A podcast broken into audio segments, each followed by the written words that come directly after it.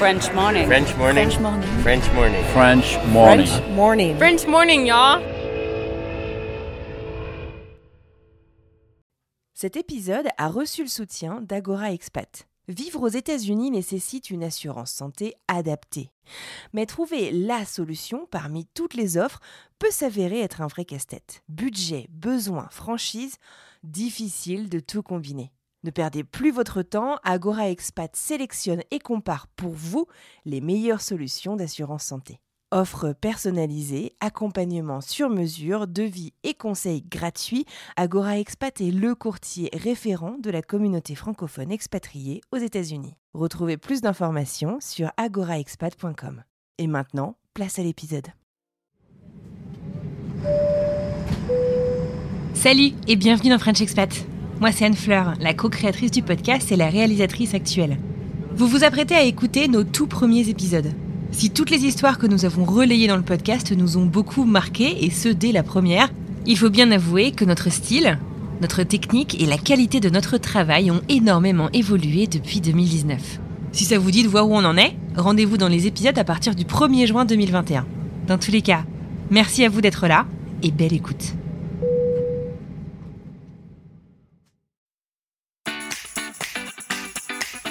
Bienvenue sur French Expat, le podcast. Le podcast des voyageurs expatriés francophones du bout du monde.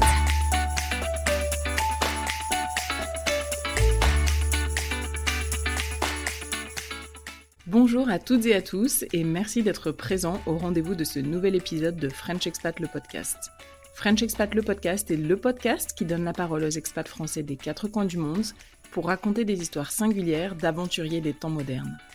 Nous vous proposons ainsi un nouvel épisode deux fois par semaine et discutons avec nos invités de l'expatriation qu'ils vivent ou ont vécu. Moi, c'est Laetitia, une des cofondatrices du podcast, et je vous parle depuis Grenoble. Je suis très heureuse de vous retrouver aujourd'hui.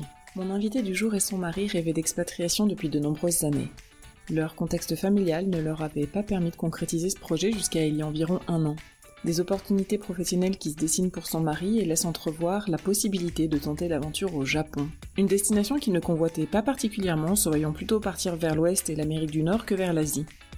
C'est lors d'un court voyage de repérage que le déclic se fait et c'est finalement un gros coup de cœur pour tous les deux. S'en suivra plusieurs mois de préparatifs, plus ou moins éprouvants pour toute la famille, et finalement l'envol en août dernier vers Tokyo. Mais je ne vais pas faire durer le suspense plus longtemps et j'ai le plaisir d'accueillir Rebecca. Música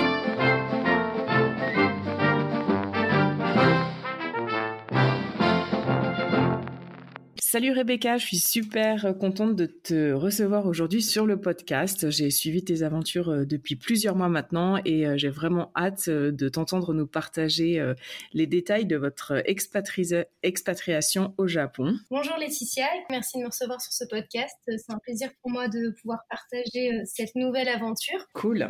Donc pour ceux qui te suivent sur les réseaux sociaux, comme moi par exemple, on a pu suivre votre départ vers le Japon il y a quelques mois. Euh, mais avant qu'on parle du Japon, moi j'aimerais qu'on revienne un petit peu en arrière parce qu'en fait, euh, le Japon n'est pas ta première expatriation. Euh, tu es à l'origine française et tu étais installée en Belgique depuis quelques années. Alors, est-ce que tu peux nous en dire un petit peu plus sur les raisons qui t'ont mené à partir en Belgique? Oui, tout à fait. Donc effectivement, moi je suis lilloise, donc je suis du nord de la France. Euh, j'étais déjà partie, donc après mes études de droit, euh, une année aux États-Unis en tant que fille au père. Donc ça a été déjà un premier détachement euh, pour moi au niveau voilà prise d'indépendance et d'autonomie. Et puis je suis rentrée à Lille, donc toujours dans le domaine du droit, où j'ai commencé à préparer le barreau d'avocat. Et puis euh, à ce moment-là, euh, j'ai voilà, j'ai rencontré Vincent. C'est vraiment la période où nous nous sommes rencontrés. Et euh, Vincent était donc papa de deux enfants. Et donc, c'est paru assez naturel en fait pour moi à l'époque, qui était un peu plus jeune et qui était surtout libre de le rejoindre en Belgique et de m'installer avec lui. D'autant que au niveau du droit, même s'ils sont un peu différent. Euh, le nord de la France et la Belgique ont quand même pas mal de similitudes. Et euh, voilà, il me suffisait de faire une équivalence pour pouvoir m'installer à mon compte. Donc voilà. Ok, super. Et donc, donc du coup, c'est ce que tu as fait en termes de carrière? Tu as passé cette équivalence et tu as exercé en Belgique?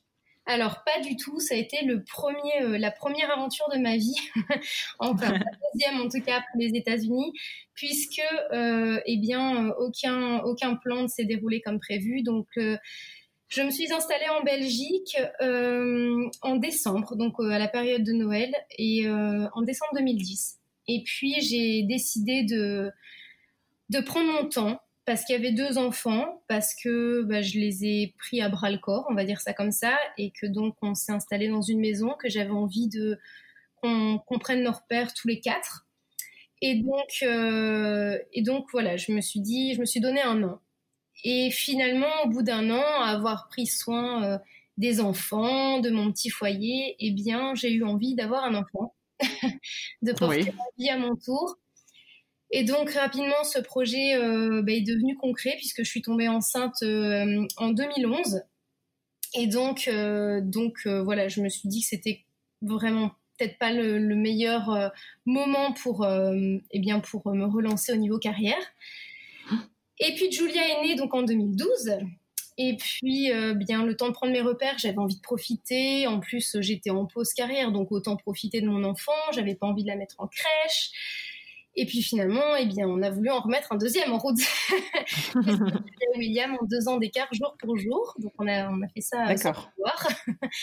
Et donc euh, voilà, ils sont du 12 avril et, euh, et donc tous les deux, c'est étonnant ça. c'est, ça doit être rare. Et donc voilà, donc c'est vrai que finalement William est né. De nouveau, je suis restée euh, près de lui les premiers mois. Et puis en fait, j'ai jamais su retourner à une à une carrière et surtout, j'ai jamais eu l'envie. Et donc voilà, mhm. donc, euh, ça fait ben, bientôt dix ans que je suis maman au foyer du coup. D'accord, ok. Donc une vie euh, vraiment euh, bien bien calée en Belgique, tout se passe bien, les enfants grandissent.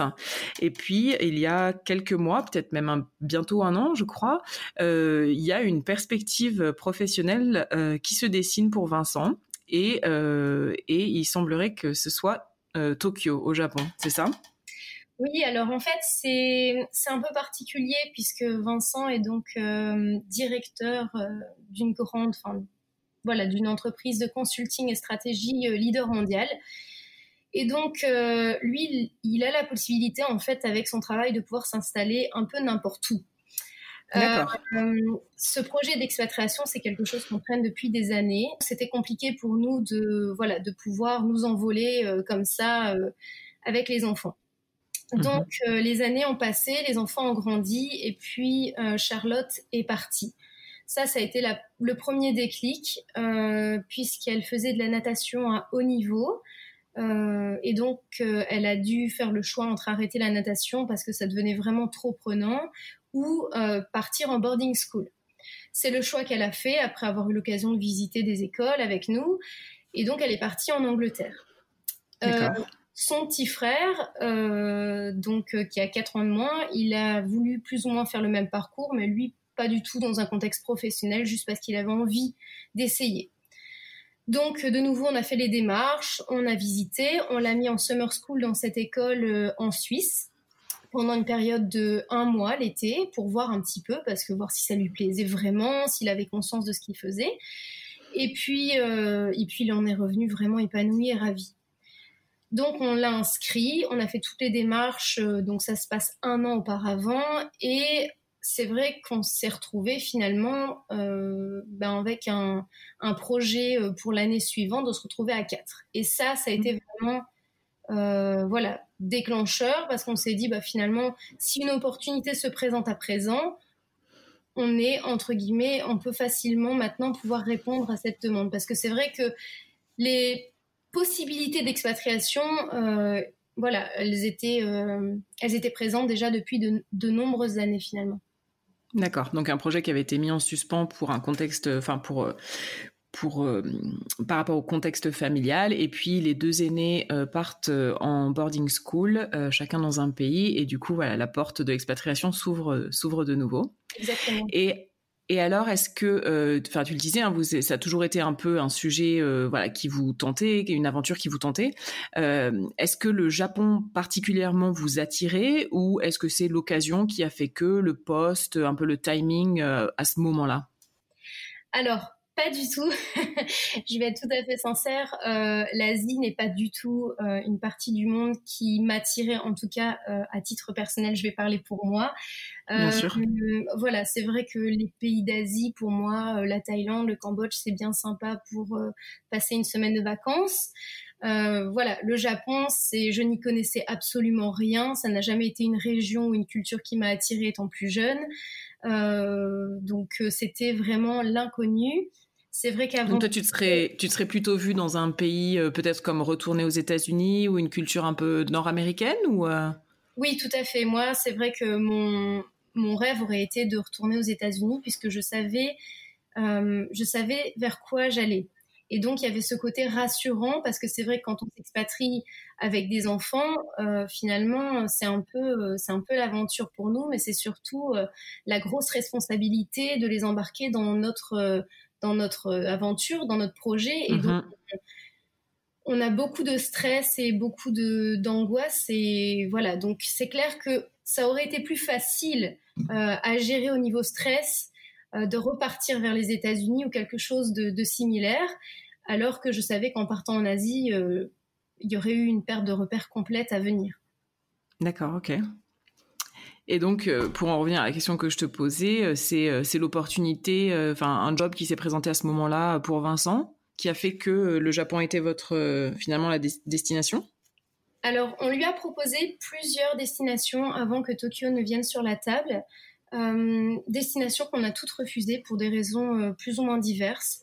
On a d'abord eu la Chine, la Chine pour des raisons voilà de pollution etc. On a refusé on nous a proposé euh, Jakarta en Indonésie, euh, on nous a proposé Bangkok, on nous a proposé, euh, en fait 4-5 régions qui nous ont, voilà, on n'a pas eu le feeling, on n'a pas eu ce déclic.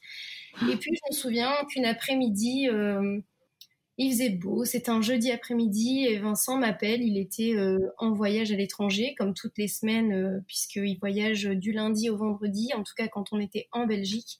Et il m'appelle et il me dit, écoute, euh, je viens de recevoir un coup de fil et il y a une belle opportunité pour moi à Tokyo.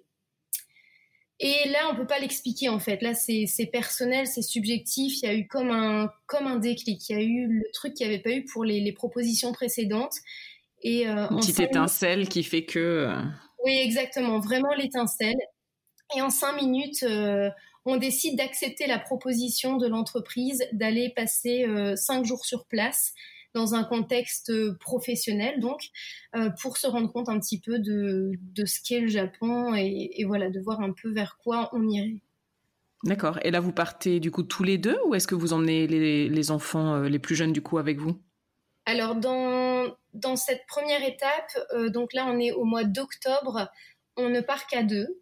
D'une part parce que c'est dans un contexte, comme je disais, professionnel et donc euh, voilà, on, on savait qu'on allait euh, plus ou moins enchaîner des soirées, des conférences, et puis on, on, avait besoin de voilà, on partait pas en vacances, on partait vraiment en en repérage. En, repérage, tout à fait. Et donc, j'avais besoin d'avoir l'esprit libre et est disponible pour pouvoir discuter. C'était l'occasion pour moi aussi de rencontrer des épouses de collègues expatriés et de pouvoir poser mes questions par rapport aux écoles. Et c'était vraiment une prise de repère. Et donc, je pense que les enfants, dans ce contexte, euh, voilà, c'était mieux pour eux de, de, ne pas être sur place. Oui, tout à fait. Et alors, du coup, comment se passent euh, ces cinq jours de repérage à Tokyo? Alors, ça a été assez euh, assez extraordinaire parce que comme je disais, on est parti cinq jours voyage compris, en sachant qu'il y a 11 à 12 heures de vol, donc ça fait très peu de temps sur place.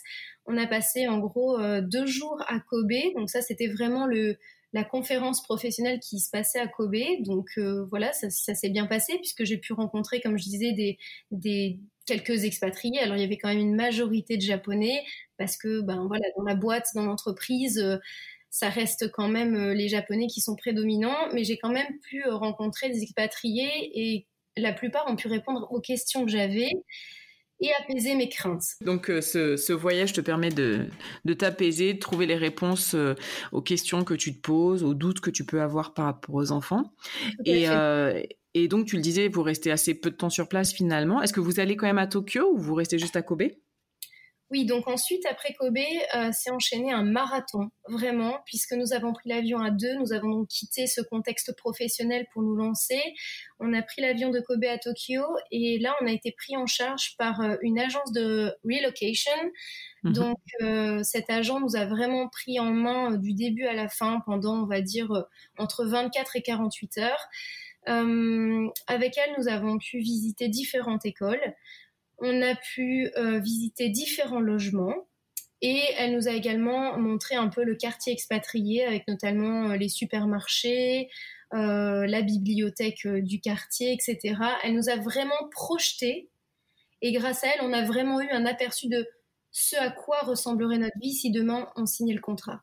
Alors, ce qui s'est passé, c'est que finalement, on s'était donné, en partant de Belgique, pour ce voyage, on s'était donné euh, du temps. On s'était dit qu'on irait voir et puis que voilà que, ça ne pressait pas. Ils attendaient notre réponse pour euh, au plus tard quatre semaines. Euh, voilà après ce départ. Donc on s'est dit bon, on a un mois pour se décider. Et finalement, ça a été assez drôle parce que on était entre deux visites de, de logement dans un taxi. Je m'en souviendrai toute ma vie, je pense.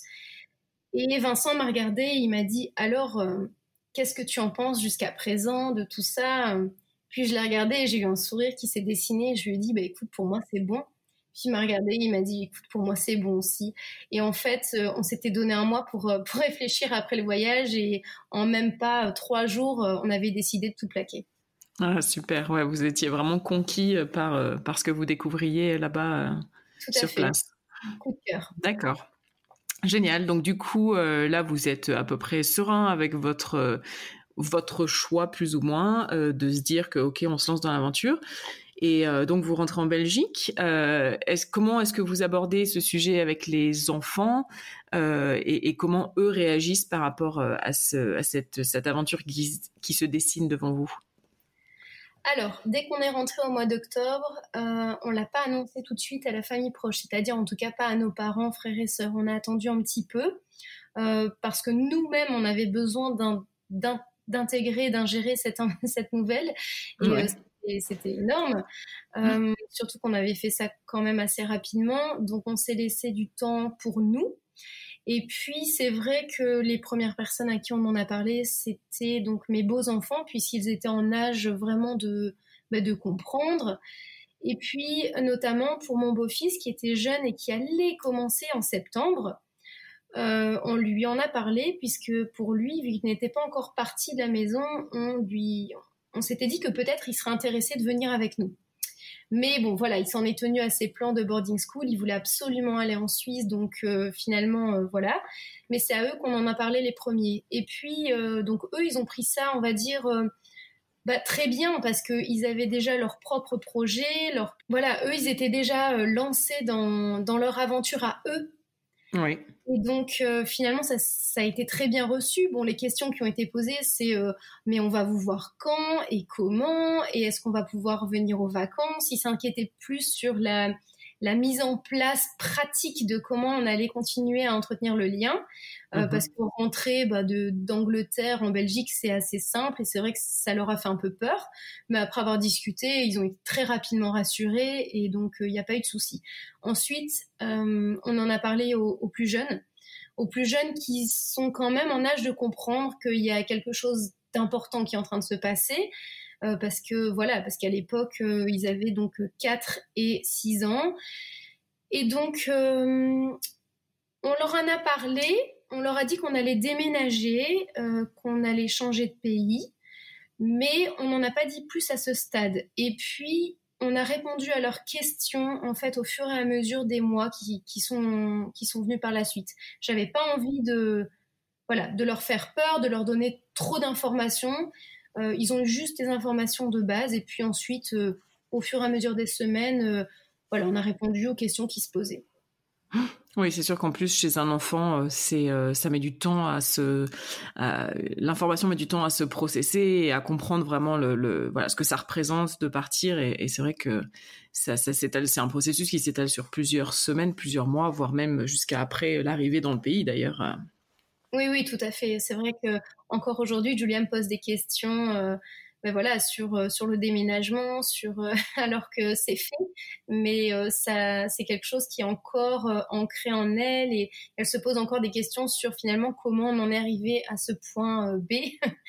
Et donc, oui, c'est, assez rigolo. Et donc après, après les enfants, bah, l'étape, l'étape suivante, ça a été l'annoncer donc à l'entourage, notamment à nos parents. Donc voilà, c'est, comme ça, c'est dans cet ordre chronologique que ça s'est passé. D'accord. Et du coup, de la part des, de Julia et, euh, et, William, pas de réaction euh, forte ni dans un sens ni dans l'autre? C'était plutôt bien accueilli ou est-ce que ça a été vraiment dur de s'imaginer partir? Alors pour William, qui avait donc 4 ans, ça a été assez facile parce que bon, euh, il comprenait qu'on allait partir, que voilà, mais sans vraiment, voilà, sans vraiment mesurer l'ampleur en fait des choses. Mhm. Julia, par contre, euh, étant donné qu'elle avait 6 ans, ce qui a commencé à la chagriner un peu, c'est plutôt au niveau euh, des relations amicales à l'école. Ouais, copains-copines. Euh, voilà, les séparations copains-copines, tout ça. Ça, ça a été dans un premier temps.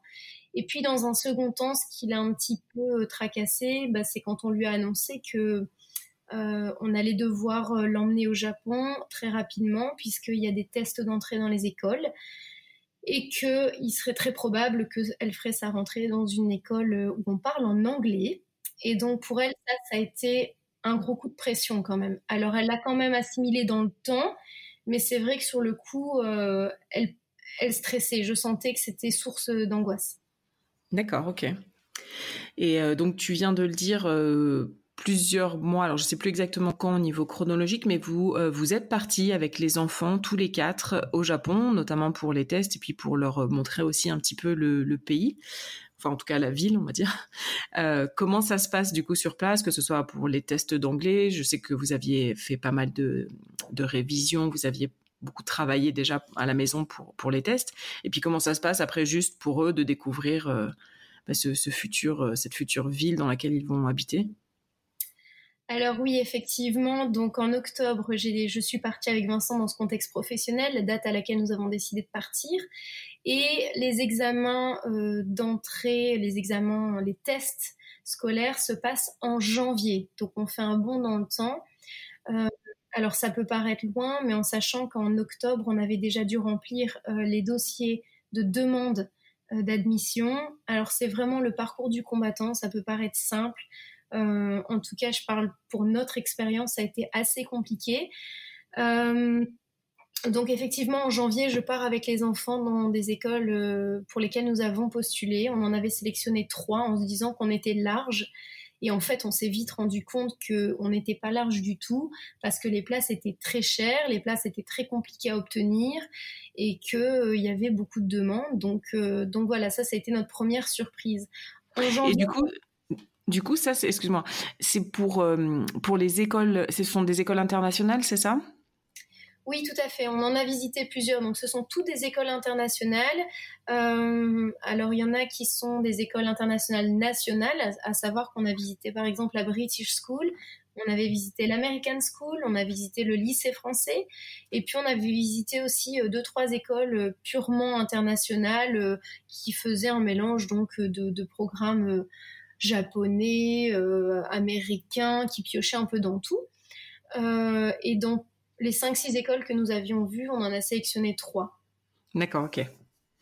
Oui, parce que c'était pas, euh, enfin, forcément, mais juste pour le préciser quand même, c'était pas envisageable d'inscrire les enfants dans une école juste tokyoïte, je sais pas comment, c'est comme ça qu'on dit, tokyoïte. Japonaise. ouais, japonaise quoi. effectivement, alors euh, c'est intéressant parce qu'on s'est quand même posé la question, parce que d'expérience, on avait euh, un, ou deux collègues dans la, société de, Vincent qui avaient fait le choix de mettre leurs enfants. Alors, on remarque chez les expatriés ici que souvent, les enfants jeunes. Donc je parle en tout cas jusqu'à fin de maternelle, troisième maternelle. les expatriés souvent les mettent dans des dans des écoles japonaises justement. Mhm. Au-delà, ça devient compliqué parce que si on si on n'envisage pas de rester au Japon sur du très long terme, euh, je pense qu'il est important que voilà que l'enfant puisse maîtriser l'anglais et, sorte du système japonais qui est quand même bah, très spécifique. Et donc au-delà de, au-delà de la maternelle, dès qu'on rentre dans les, dans les primaires, on voit quand même que la majorité des expatriés s'orientent vers des écoles internationales. Et donc moi, comme j'avais Julia qui devait rentrer donc en CE2, euh, je ne voulais pas les séparer. Puisque William est troisième maternelle, mais pour moi, c'était vraiment pas envisageable de leur faire en plus subir ça entre eux. Et donc, on a fait le choix de les mettre tous les deux en école internationale, oui. D'accord, ok. Donc, euh, donc du coup, vous partez euh, sur place pour visiter ces écoles, faire les tests. Et à ce moment-là, ça se passe bien pour les enfants? Ça les rassure un peu aussi? Alors, ça se passe bien. Euh, pour eux, ça se passe très bien. Pour eux, c'est une semaine de vacances avec maman. Euh, on était dans un hôtel assez chouette avec une piscine. Euh, Tokyo est quand même une ville incroyable pour euh, pour les enfants. C'est le paradis. Il y a des personnages de partout. Il y a des gens en cosplay dans la rue. il y a des des panneaux publicitaires, des camions euh, qui, chantent euh, le roi lion euh, super fort pour la promotion du film. Je me souviens, mon fils était scotché, il s'est arrêté de marcher dans la rue. Et pour eux, c'était en fait Tokyo, c'est un peu le Disney pour les enfants, mais en permanence, ça s'arrête jamais. Il y a de la stimulation, il y a, il y a des couleurs, il y a du voilà, c'est très gai comme ville et c'est très adapté aux enfants. Il y a plein de playgrounds, il y a plein de choses à faire tout le temps. Et Tokyo, c'est 35 millions d'habitants. Et ce que j'aime le plus, c'est que justement, ça, il y a toujours quelque chose à faire. C'est impossible. Donc ça, ils ont beaucoup aimé. Pour eux, c'était une chouette expérience. Maintenant, pour les tests, ils n'ont pas été stressés parce qu'on leur avait dit que que c'était comme un petit jeu, qu'ils avaient envie de les connaître, qu'ils leur feraient euh, des petits jeux avec eux. Donc on avait vraiment relativisé euh, en amont ces tests. Mmh. Et hum, c'est plutôt moi finalement qui, est, qui était fort euh, interloqué euh, par les tests parce que finalement venant de, de notre petite Belgique, je me suis rendu compte euh, ben, du, niveau international des enfants. Je me suis rendu compte que, ben, que ça allait pas être facile d'avoir une place. J'ai commencé à me poser des questions. Et puis, quand on voit un petit bout de 4 ans qui commence à passer des tests mathématiques, etc., on se dit waouh, où est-ce qu'on va passe, quoi? Ouais, j'imagine, ouais, c'est une grosse. Euh, ça nous Ils nous paraissent encore être un peu des bébés à cet âge-là. On est loin de toutes ces, euh, toutes ces considérations euh, scolaires, etc. Mais, La première rencontre avec Tokyo pour les enfants, ça a été vraiment super. Ouais. Cool. Donc vous rentrez après cette semaine de tests euh, slash vacances euh, tous les trois, vous rentrez de nouveau en Belgique euh, et du coup là commence à se préparer vraiment le départ avec tout ce qui est démarche administrative, déménagement aussi au fil du temps? Est-ce que d'un point de vue visa notamment, c'est compliqué et long d'obtenir un visa pour partir vivre au Japon? Alors, pour notre part, ça a été un double départ. Euh, ça a été un double départ parce que Vincent, il avait pour idée de commencer euh, donc son travail en janvier, donc euh, juste à la suite de, mon retour avec les enfants du Japon. C'est la période à laquelle lui, il a commencé à travailler en fait à Tokyo. D'accord. La première, c'était qu'il commence peut-être à travailler une semaine par mois, donc à Tokyo, au Japon et que les trois autres semaines, il revienne en Belgique et qu'il continue ses voyages en Europe et aux États-Unis euh, comme il faisait depuis les neuf dernières années. Sauf que, euh, voilà, il a été un petit peu victime de son succès, ce qui est long terme, mais du coup, ça nous a pris un peu de cours. Et finalement, il s'est retrouvé avec euh, ben, beaucoup trop de clients à servir et donc, euh, à partir de février, euh, il s'est installé euh, de façon déjà permanente à Tokyo, en sachant donc qu'on n'avait pas encore de logement, donc il résidait dans un hôtel mmh. et qu'il rentrait à ce moment-là, au mois de février, tous les week-ends en Belgique. D'accord. là, ça a été une période assez, assez compliquée pour lui parce que parce que c'était épuisant, parce que oui, fatigant. oui, c'est pas seulement les allers-retours en fait Tokyo Belgique qui l'ont épuisé parce que ça il avait l'habitude de le faire toutes les semaines à travers le monde c'était plutôt l'aspect ces voyages plus les enjeux et le stress sur place de bah, de faire ses preuves en fait, parce que mhm. c'était de nouveaux clients, c'était une nouvelle culture, une nouvelle façon euh, euh, d'approcher, euh, voilà la clientèle et donc c'est vrai qu'il y avait une grosse pression professionnelle et en plus il devait gérer tous ces, jet lag et ces voyages. Donc voilà. Donc lui il est parti en avant. Il a eu son visa bah, très rapidement, quasiment le mois qui a suivi en fait. Hein. Donc voilà, lui il était déjà lancé dans l'aventure bien avant nous. D'accord. Entre-temps, donc euh, nous en octobre, on a eu le coup de cœur pour un logement qui était donc pas encore libre à ce moment-là, mais qui s'est libéré entre-temps. On a eu la chance d'être euh, les premiers sur la liste d'attente, puisque contrairement à la France, ce n'est pas en fait euh, le propriétaire qui peut choisir parmi les locataires qui, qui candidatent, mais c'est par premier arrivé, premier servi. À partir du ah, moment où on remplit les conditions. Donc à partir du moment où euh, vous êtes, vous, pouvez voilà, vous prouver que vous savez euh, euh, payer le loyer et que voilà, vous n'avez pas je ne sais pas moi, trois chiens alors que c'est stipulé interdit, eh bien en fait c'est vraiment premier arrivé, premier servi. Et on a eu la chance pour le logement sur lequel on a eu un coup de cœur, on était les premiers. Donc en mars, Vincent a eu les clés de l'appartement en sachant qu'il a euh, littéralement squatté l'appartement puisqu'il y avait une machine à café et un matelas à terre et que ça a duré jusqu'à l'arrivée du conteneur euh, quelques mois après. Donc euh, voilà. Et nous, les visas, donc on les a mis en route mi-juin et on a eu les visas courant juillet. Voilà. Donc ça a pris un mois. D'accord. Ok. Ok. Et euh, donc euh, toi, tu euh, donc tu viens de tu viens de nous le dire. Vincent est victime de son succès, doit rester à Tokyo alors que vous aviez imaginé peut-être faire un peu plus d'aller-retour. Et mhm. finalement, toi, tu te retrouves en Belgique à gérer bah, tout l'aspect tout l'aspect logistique de ce déménagement, donc vider plus ou moins votre maison et puis et puis voilà un peu toutes ces formalités là.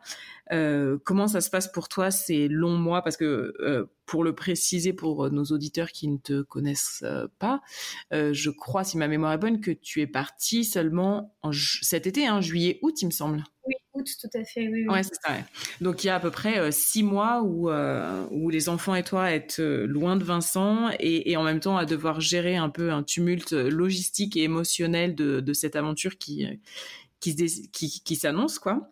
Comment est-ce que tu le, comment est-ce que tu l'as vécu et, euh, et, quelles leçons tu en tires un petit peu euh, a, posteriori maintenant que tu es installé, etc.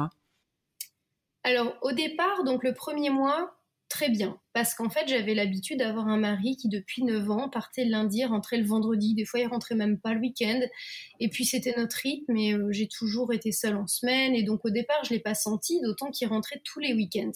Mmh. Euh, à partir du mois de mars, quand il a eu le logement et que la fatigue et la santé ont commencé à prendre un coup pour lui, euh, parce qu'il a été euh, physiquement affaibli par tous ses voyages et il a fait une sorte d'épuisement tout en devant continuer à, ben, garder le guidon. Donc il a continué à travailler, etc. à Tokyo. son médecin lui a dit qu'il fallait absolument qu'il change de rythme.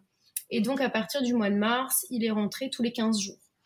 D'accord. Et puis, euh, son état de santé s'est faiblement amélioré, mais vraiment, euh, c'était compliqué. Euh, de toute façon, quand il rentrait, il rentrait donc le samedi midi pour repartir le dimanche matin à cause du jet lag.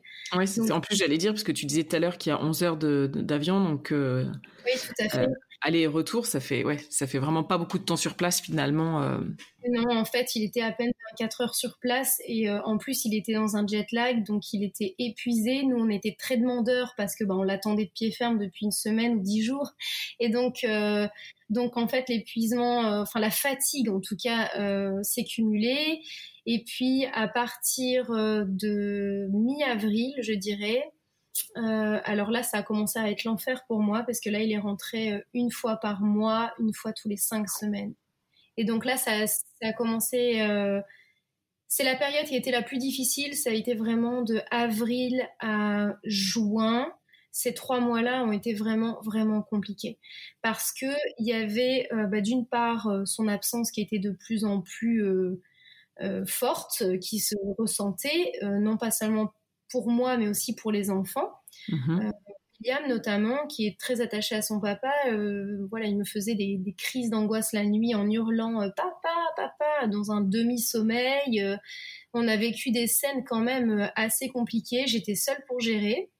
Et puis en plus de cet aspect émotionnel, il y avait, ben, il y avait en fait, à partir du mois d'avril, tout s'est accéléré au niveau de, ben, de l'aventure à venir, puisqu'on a commencé à, dur à faire les cartons, on a commencé à gérer euh, tout ce qui était euh, euh, pour le chat, parce qu'on a un chat qu'on devait emmener avec, il fallait suivre toute une procédure qui est en japonais. Je me souviens que ça m'avait vraiment enfin j'en avais pleuré tellement j'étais j'étais dépassée à ce moment-là.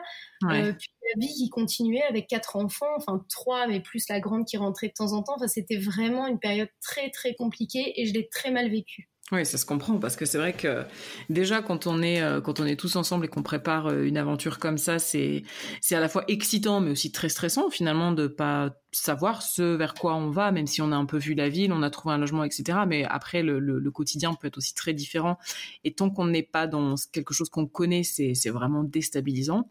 Et en plus en étant seul et en ayant à gérer euh, bah, le quotidien seul pendant plusieurs semaines d'affilée, ne pas pouvoir échanger trop avec avec euh, la, personne qui, euh, voilà, qui, qui nous accompagne aussi dans cette aventure, je, peux qu'imaginer que c'est c'est difficile à gérer. Ouais. Oui, oui, tout à fait. Ça a été vraiment euh, une période très compliquée. On, on se perdait de vue en fait parce que lui, il avait déjà un pied dans l'aventure, ou même les deux pieds d'ailleurs dans l'aventure. Et moi, j'avais l'impression d'être restée, bah, d'être restée en arrière et d'être transparente. Et puis il y avait un peu une frustration aussi euh, de ma part de me dire que oh ben lui euh, en fait euh, il profite de la vie, il est déjà parti.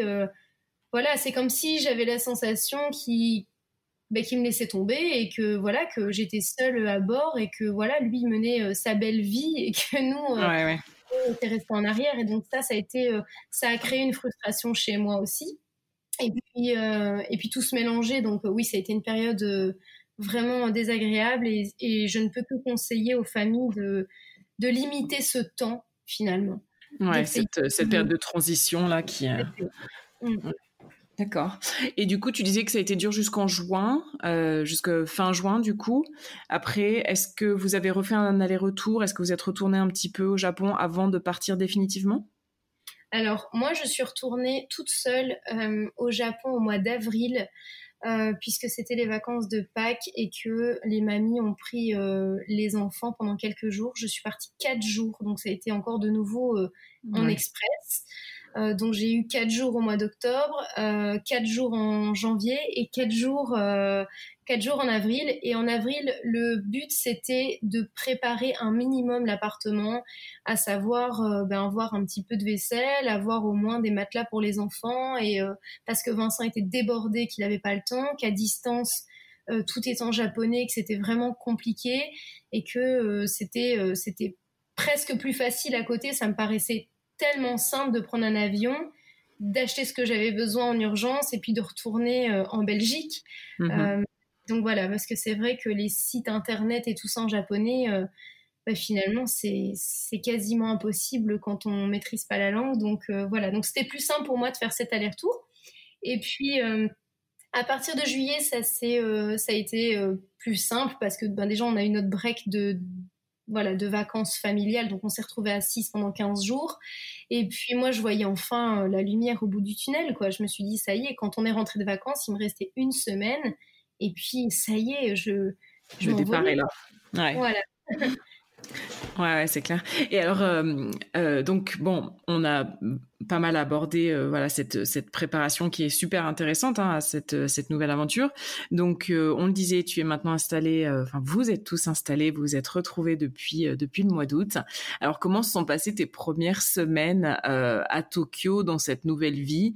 Alors certes, tu nous l'as dit, tu avais eu un petit aperçu de, de tout ça, vous, le logement était familier, etc. Mais mais j'imagine que vraiment se, se lancer dans cette vie, c'est aussi différent. Et, et comment ça s'est passé pour toi? Est-ce que c'était à la hauteur de ce que tu attendais? Est-ce que, euh, euh, tu as trouvé que c'était facile? Alors pour ma part, euh, ça a été vraiment au-delà de mes espérances pour plusieurs points. Déjà parce que comme je le, je le stipulais plus tôt, c'est un pays voilà qui était vraiment inconnu pour moi. Et je me suis rendu compte que finalement, euh, c'est un pays dans lequel j'allais être bien. Je m'en suis très vite rendu compte euh, en prenant mes marques les premières semaines. Euh, ça, ça a été un point. La deuxième chose, c'est que nous, en fait, on, on s'est expatrié pour une raison très claire. C'est qu'on on s'est perdu à l'autre bout du monde pour mieux se retrouver. Et c'est mhm. vraiment ça, en fait. Nous, notre famille, elle est un petit peu... comment on est dans un contexte où, voilà, depuis des années, on, fait avec les, aléas du travail, les allers-retours, euh, les valises euh, taille cabine qui traînent à droite à gauche. Euh, voilà, l'un des premiers mots de William à la maison en Belgique, c'était valise, parce qu'il voyait toujours son père avec une valise quand il partait. Nous, on, est, vraiment parti à 10 000 kilomètres parce que c'était euh, c'était un peu notre seul moyen de nous retrouver euh, dans un contexte familial. Euh, puisque en fait au Japon il y a beaucoup d'opportunités professionnelles pour Vincent, ce qui lui permet de rester sur Tokyo même pendant la semaine. Et donc bah, ça fait dix ans qu'on est ensemble et c'est depuis trois mois qu'on vit vraiment le quotidien jour après jour ensemble, ce qui est assez euh, on se découvre en tant que couple une facette un peu différente. L'entente se passe très très bien. Et c'est quelque chose, je pense qu'en fait, on a attendu euh, et qu'on a espéré pendant des années qui se, qui se réalise enfin. On a enfin la famille qu'on voulait avoir. Euh, le Japon lui-même a été une surprise magnifique. C'est un émerveillement au quotidien. Chaque jour, depuis trois mois bientôt, je me dis quelle chance de me réveiller ici. Euh, franchement, vraiment au-delà de mes expériences, espérances, oui. D'accord. Bon, bah super, c'est hyper positif et euh, et euh, on, venait d'évoquer un peu, bah voilà, le, ce, challenge euh, considérable qui était d'avoir été séparés pendant si longtemps. Euh, et du coup, ça fait plaisir d'entendre que maintenant les choses se passent bien, que vous avez trouvé voilà un rythme et que et puis que surtout vous êtes tous les quatre et qu'il y a il y a pas de il y a moins de déplacements, moins d'absence de Vincent. Oui, oui, tout à fait. Souvent, les gens, quand voilà, moi maintenant, je commence à avoir des amis à qui j'en parle, tout ça euh, quand on, dit qu'on s'expatrie au Japon, c'est quand même quelque chose de très très différent. Et souvent, euh, les gens qui m'abordent, même sur les réseaux, ce sont des gens qui euh, sont un peu, entre guillemets, fascinés par ce pays. Mhm. Et donc, ils ont aussi parfois un peu une image un peu trop un peu trop douce, un peu trop belle du Japon. Alors c'est vrai que c'est un pays génial, mais euh, ils ne se rendent pas compte qu'en fait, en étant expatrié, on ne part pas en vacances, qu'il y a une routine qui se met en place, qu'on fait ses courses, qu'on paye ses factures, que les enfants font leur petite crise de temps en temps, comme dans n'importe quelle famille finalement. Et c'est vrai que voilà, il y a, des facettes euh, du pays qui sont parfois tellement différentes de, ce qu'on connaît et des, repères qu'on a que parfois c'est déstabilisant euh, je me souviens que le premier entre guillemets pépin que j'ai eu, c'est mon vélo électrique qui est mon moyen de oui. euh, qui avait euh, bah, disparu au bout d'une heure dans la rue et qui avait été emmené à l'autre bout de Tokyo. ça, c'est vraiment le, la première chose difficile qui m'est arrivée parce que ça paraît vraiment absurde de le dire comme ça, mais j'en aurais pleuré. Je me suis retrouvée dans la rue complètement démunie. Je ne savais et en pas. fait, euh, pour, pour euh, expliquer un peu la fin de cette histoire, euh, c'est que, et arrête-moi si je me trompe, sur ton vélo électrique qui était garé dans la rue, tu avais un autocollant de la résidence dans laquelle vous vivez qui est connu comme étant une résidence d'expatriés. Et a priori, même si tu n'as pas de preuves à proprement parler, tu aurais été un peu dénoncé par, par un, un Tokyoite, c'est comme ça qu'on dit du coup Oui, Tokyoite. tu, tu, as, été dénoncé par une, un Tokyoite et la, la fourrière des, des, vélos est venue euh, et t'a embarqué ton vélo, c'est ça? Oui, en fait, c'est une histoire un peu, un peu folle. Euh, normalement, quand un vélo est mal placé, on lui met une amende sur le guidon. Et puis, au bout de deux heures, on remet une amende sur le guidon. Et si au bout des deux heures supplémentaires, donc soit un total de quatre heures, ce qui fait une demi-journée plus ou moins, alors on embarque le vélo dans le, le, le GOCAN, donc c'est le, le, petit centre de police de quartier. Euh, on emmène ce vélo-là en attendant que le propriétaire vienne le rechercher. Bien sûr, monnayant une somme. Mm. Euh, ce qui s'est passé, c'est que mon vélo a été embarqué en moins d'une heure, puisque je faisais des, des courses dans le supermarché d'en face, et que euh, mon vélo, effectivement, comprend deux stickers. D'une part, celui de la résidence, tout simplement, puisque ça permet euh, au concierge de savoir que le vélo appartient à quelqu'un, euh, voilà, effectivement résident ici. Et puis d'autre part, j'ai un sticker puisque nous faisons partie de l'American Club via le travail de Vincent, qui est un club euh, assez, euh, on va dire, prestigieux et très connu à Tokyo. Et voilà, c'est clairement visible sur mon vélo. J'ai eu euh, donc mon vélo qui a été embarqué en moins d'une heure à 6 km de là, donc dans une fourrière, ce qui est pas du tout habituel comme, comme démarche. Euh, j'ai dû aller le rechercher, payer une amende et surtout revenir avec mon vélo 6 km à travers Tokyo, ce qui a quand même été une aventure euh, en soi. Ensuite, euh, j'ai donc fait part de cette expérience à, à, mon concierge ici dans l'immeuble et qui a mené son enquête sans que je lui demande, qui a voulu en savoir plus et donc elle a appelé le Gokan, enfin le policier, elle a appelé elle a fait son, voilà, sa petite enquête finalement. Et le lendemain, euh, elle me dit, écoutez, euh, votre vélo, en fait, vous avez été dénoncé par une, une personne âgée, une, apparemment une petite Tokyoïte. et donc voilà. Alors les raisons claires, euh, on le saura jamais, ça restera une part de mystère, mais voilà, clairement mon vélo était bien garé, etc. Donc ça, ça a été un coup dur parce qu'en plus, Vraiment, je me suis retrouvée dans la rue, sans vélo. Euh, je devais aller rechercher les enfants à l'arrêt de bus euh, dans le quart d'heure. Je me retrouvais à pied. Il y a la barrière de la langue. Il faut savoir que les Japonais ne maîtrisent vraiment pas bien l'anglais. Et encore, on est à Tokyo, donc dès qu'on sort de Tokyo, euh, c'est vraiment compliqué de communiquer.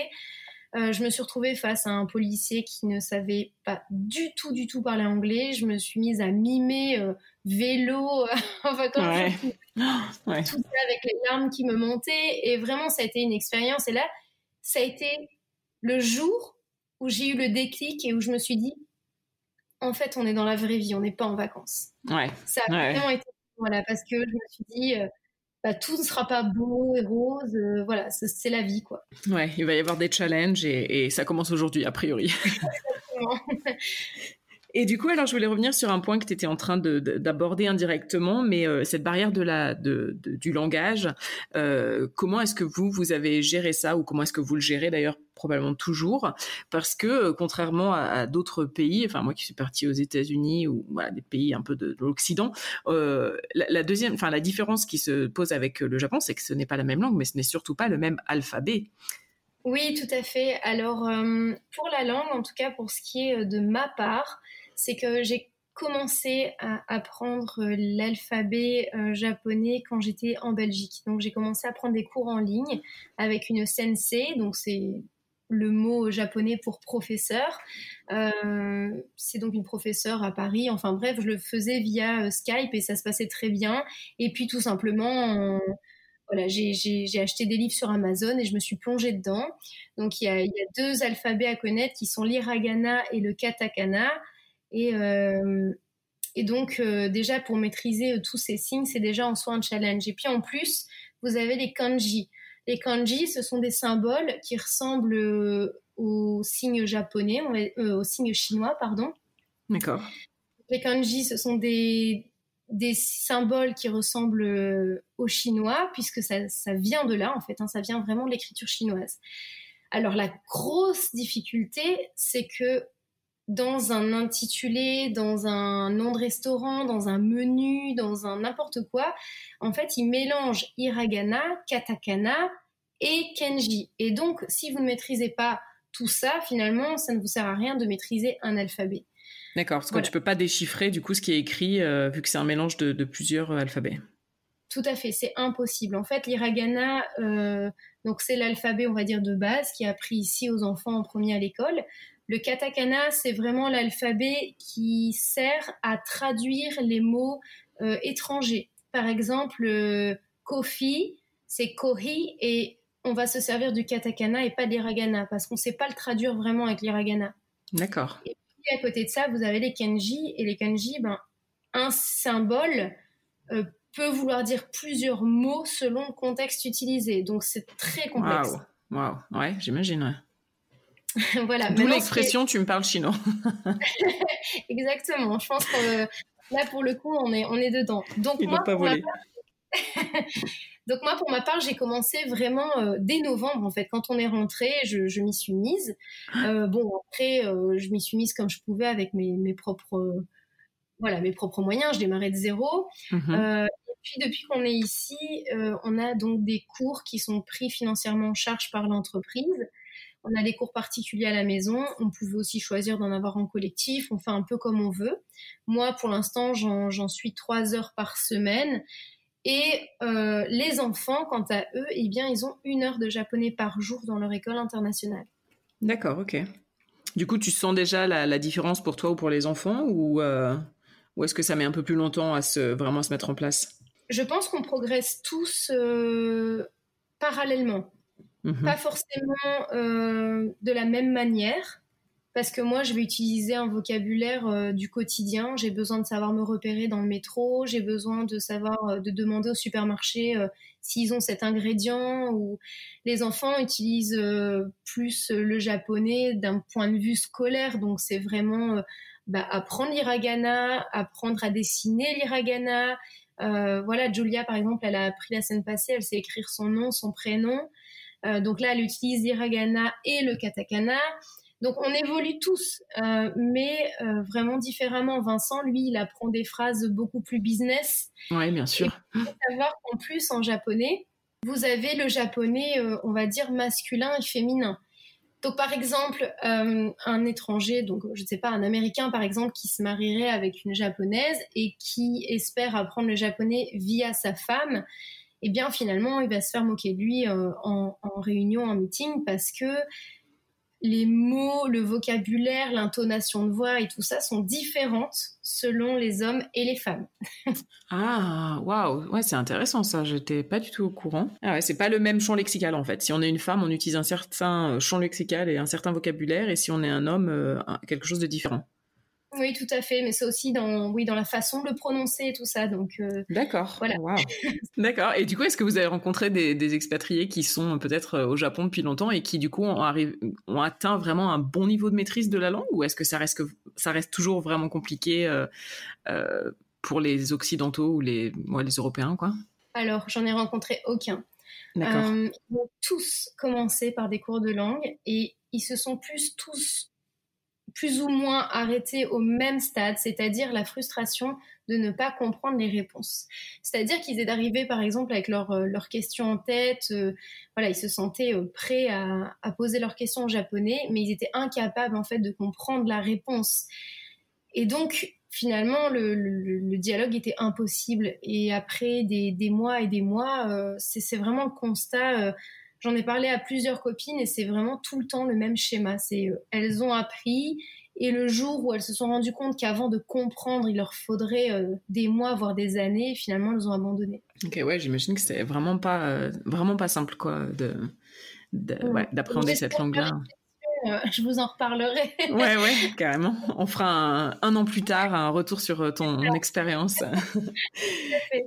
Et alors du coup, puisqu'on parle de ça, euh, ce dont on n'a pas du tout parlé pour l'instant, c'est euh, cette aventure euh, japonaise. Est-ce que c'est un une aventure temporaire ou alors en gardant à l'esprit qu'on ne sait pas du tout de quoi l'avenir est fait.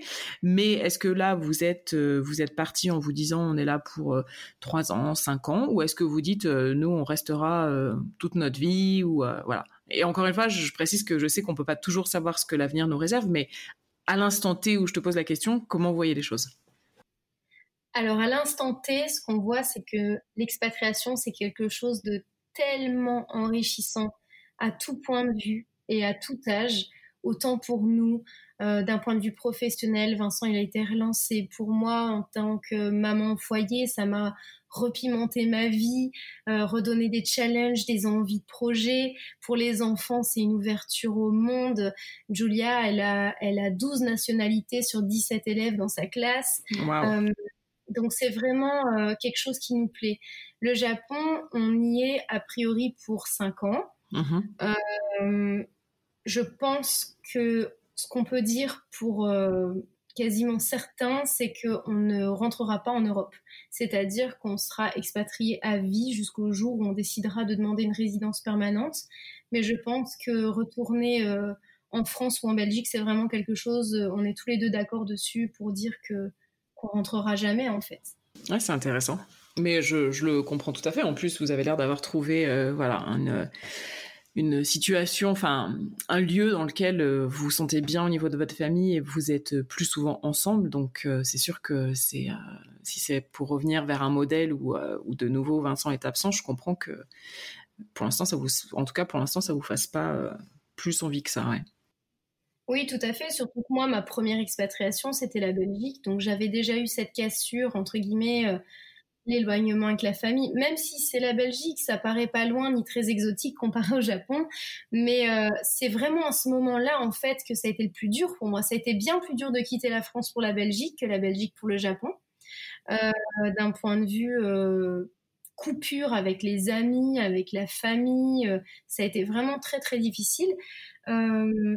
et finalement là, je pense que on se sent prêt pour pour rester dans, dans, cette, euh, dans cette bulle d'expatriation jusqu'au moment où on trouvera un endroit où, où on posera définitivement nos valises. Mais moi, la Belgique, c'est pas par choix que j'y suis allée, c'est vraiment euh, bah, dans un contexte familial. Oui, bien sûr. Et alors, tu viens de le mentionner un tout petit peu, mais du coup, toi, tu te, cette expatriation te donne aussi un peu un nouvel élan dans, dans des projets que tu as envie de mettre en place alors? Oui, tout à fait. C'est vrai que, bon, euh, pour le dire clairement, après 9 euh, ans en Belgique, euh, à être maman au foyer, j'ai quand même élevé quatre enfants. bon, on, se ramollit un petit peu, quoi. voilà, le quotidien fait que on remet tout le temps à plus tard. Et puis là, en fait, c'est c'est l'ouverture vers plein de possibilités parce que aussi on rencontre des personnes très stimulantes, très motivantes je trouve que le contexte des mamans expatriées est formidable. Euh, ça regorge de mamans extraordinaires qui se lancent dans l'ouverture d'associations, dans l'ouverture de, cours de couture, de cuisine, que sais-je. Il y en a même qui qui créent euh, des blogs qui deviennent des références euh, internationales. Enfin, voilà, il y en a qui écrivent des livres sur leur expérience. Il y en a, et en fait, tout ça est très stimulant quand on mhm. sort de son petit de son petit euh, quotidien un peu euh, remplan-plan, je dirais. Ouais. et finalement, on se rend compte que waouh, en étant maman foyer, en fait, euh, on peut faire plein de choses quand même. Et moi, ça m'a vraiment repimenté. Et j'en dirai pas plus sur mes propres projets pour le moment. Bien sûr, on respecte. voilà. Mais c'est clair que j'ai deux, trois idées en tête et que voilà, je me dis pourquoi pas une fois que j'aurai vraiment eu le temps de nous poser ici, euh, oui, vraiment, c'est très stimulant. Donc oui, j'ai quelques idées aussi en tête. Bon, bah super. On arrive bientôt à la fin de cette interview, Rebecca. Du coup, euh, moi, ce que je voulais te demander, c'est une question qu'on aime poser à nos, à nos invités. Euh, et voilà, en gardant en tête encore une fois que tu, es, tu es à Tokyo depuis pas très longtemps, hein, finalement. Mais est-ce qu'il y a un ou quelques endroits que tu euh, conseillerais à nos auditeurs si jamais ils sont de passage à, Tokyo, des, endroits à, ne pas manquer, des restos, des musées, des parcs euh? Euh, Oui, tout à fait. Alors, effectivement, ça fait que trois mois qu'on est là. Une vraie perle qui est, qui est vraiment quelque chose de, de génial, qu'on soit en couple, qu'on ait 20 ans ou 50. Vraiment, c'est le Yo-Yogi Park, tout simplement, parce que c'est un peu le Central Park euh, de New York. C'est euh, c'est là où on peut vraiment se reposer, pique-niquer, euh, voir les animaux. Il y a un centre poney, aussi bien pour adultes qu'enfants. Il y a des lacs. Enfin, c'est vraiment revigorant dans une cité où finalement sur des kilomètres on, croise que des buildings et du béton. C'est vraiment euh, vraiment un poumon et c'est nécessaire. Et en plus de ça, c'est un endroit qui est vraiment magnifique euh, sur euh, parce que c'est un endroit de rassemblement. Il y a beaucoup de, de, festivals, il y a beaucoup de choses qui se passent à Yoyogi. C'est pas seulement juste un parc. Euh, bien sûr, il y, a, il y a le temple au milieu aussi à aller visiter qui est quand même, euh, je veux dire, très, euh, très typique. voilà, c'est l'image qu'on a du Japon, c'est les, les torii, ces fameux piliers rouges, c'est ce sont les temples et c'est là que vous pourriez éventuellement aussi apercevoir un mariage ou, ou voilà, voir des choses plus typiques au cœur de Yoyogi, c'est aussi possible. Donc euh, voilà, vous avez aussi euh, le Sansoji à, à, Sakusa, qui est aussi un temple très connu avec sa pagode, euh, qui est magnifique et qui est vraiment pour moi incontournable. C'est vraiment époustouflant. Et je dirais en dernier, dans un contexte un petit peu différent, mais ça vaut vraiment la peine, c'est de se lever tôt un matin et d'aller à Tsukiji Fish Market. c'est là où le poisson est vendu et c'est très impressionnant parce que vous savez que les Japonais sont de grands consommateurs de poissons. Et donc, euh, ce sont des tonnes et des tonnes de poissons qui sont étalés, euh, qui sont vendus aux restaurants, aux commerçants. Euh, c'est une ambiance vraiment exceptionnelle. C'est ouvert au public. Et ça, ça vaut vraiment le coup d'œil. D'accord, ouais, une expérience forte en émotion, j'imagine. Très authentique. C'est très authentique et c'est une autre facette de Tokyo. Vous allez y voir bah, des travailleurs, des gens de tous les jours, vous allez vraiment être immergé dans, dans le vrai Tokyo aussi en allant à ce marché. C'est une belle façon de voir euh, leur façon de vivre aussi et donc je trouve que ça vaut le coup d'œil. Super, bah merci beaucoup pour, euh, pour ces partages.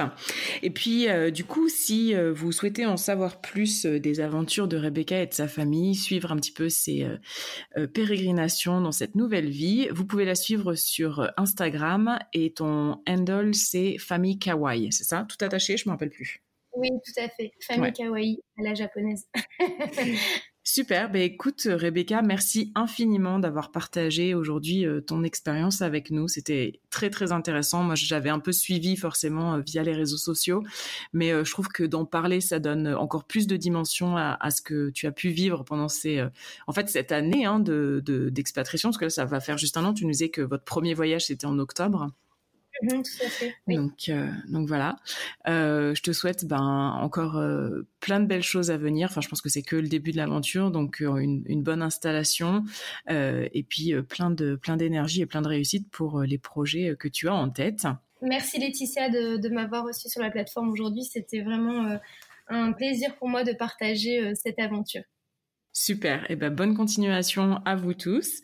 Et puis euh, au plaisir euh, de reparler avec toi prochainement euh, de soit la suite du Japon, soit pourquoi pas une nouvelle aventure ailleurs. Exactement. On verra. merci Rebecca. Au revoir. Merci. Et voilà, c'est tout pour aujourd'hui. Merci infiniment d'avoir écouté ce tout nouvel épisode jusqu'à la fin. S'il vous a plu, n'hésitez pas à nous laisser une note et un avis sur iTunes. Vous pouvez également nous soutenir en partageant cet épisode avec votre entourage, un futur expat qui se pose plein de questions ou encore un expat qui pourrait se retrouver dans notre communauté. Pour plonger dans les coulisses du podcast, rejoignez-nous sur Instagram et Facebook, at French Expat le podcast, tout attaché. Pour retrouver tous les liens vers tous les épisodes, plateformes et réseaux sociaux, direction notre site web frenchexpatpodcast.com.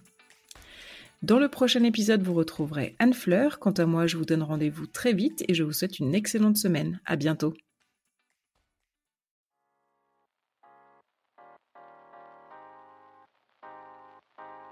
Vous venez d'écouter un podcast réalisé par moi-même, Anne-Fleur Andrely, mixé et habillé par Alice Krief et produit par French Morning. French Expat n'est pas le seul podcast de French Morning. Pour retrouver tous les podcasts du groupe, rendez-vous sur frenchmorning.com slash podcast. À bientôt